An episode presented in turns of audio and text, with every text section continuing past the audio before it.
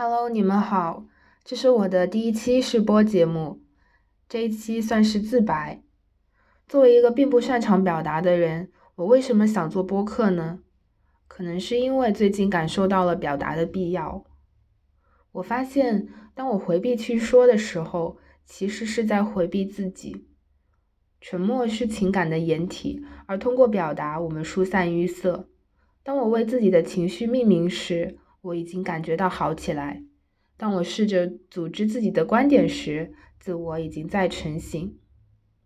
这档播客的名字叫《土星照命》，是取自苏珊·桑塔格写本雅明的一篇文章。曾经有一个朋友跟我说，我是土象气质很重的人。我读这篇文章的时候，也看到一些自己的影子。在这里跟大家分享一下这篇文章的部分段落。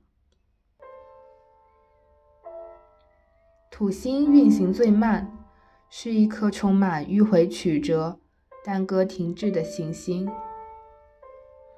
土星的影响使人变得漠然、犹豫、迟钝。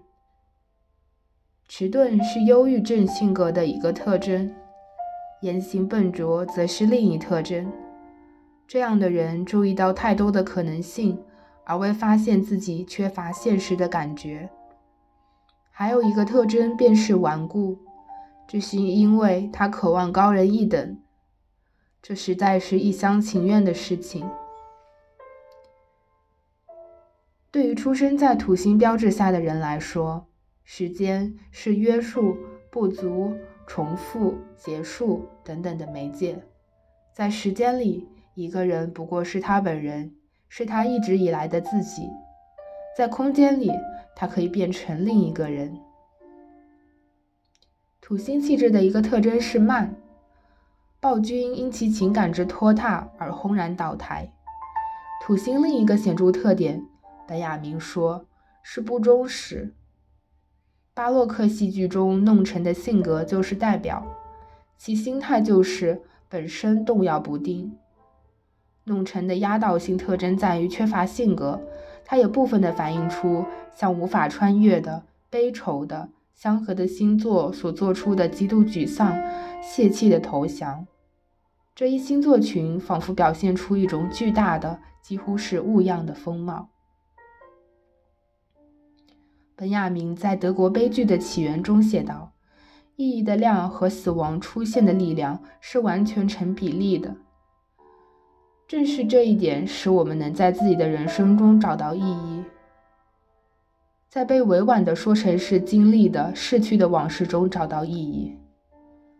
完全是因为过去已经逝去，我们才能阅读过去；完全是因为历史当作实体来崇拜，我们才能懂得历史；完全是因为书是另一个世界，我们才能进入。对于人来讲，书是他能在其中漫步的另一个空间。对于出生在土星标志下的人来讲，在被人凝视的时候，真正立即想做的事情便是垂下目光，朝一个角落看。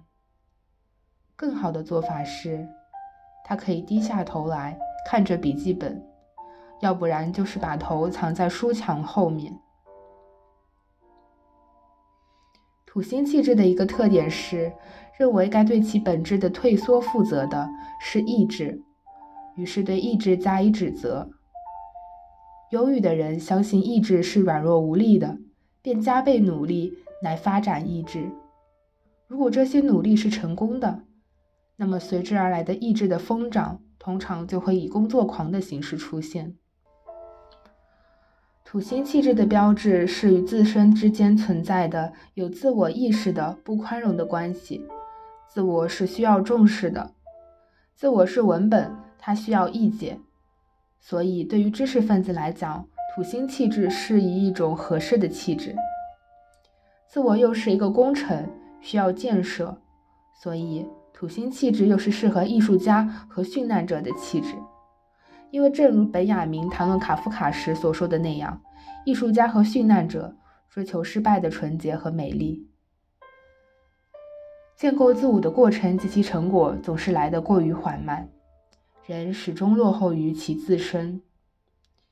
由于土星气质的特征是迟缓，有犹豫不决的倾向，因此具有这一气质的人，有时不得不举刀砍出一条道来，有时他也会以举刀砍向自己而告终。